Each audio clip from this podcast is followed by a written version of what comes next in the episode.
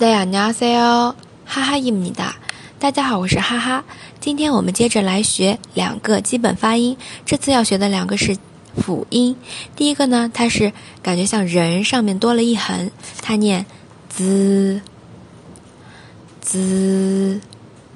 然后我们经常韩剧里可以听到“亲爱的”那个单词，滋啊扎，그伊기， 자기 야， 자기 야。 就是亲爱的的意思。第二个元音，第二个基本发音辅音是上面多了一点，在刚刚的基础上念次次。它对应的一个单词呢是车或者是茶的意思，擦擦。嗯，同学们都学会了吗？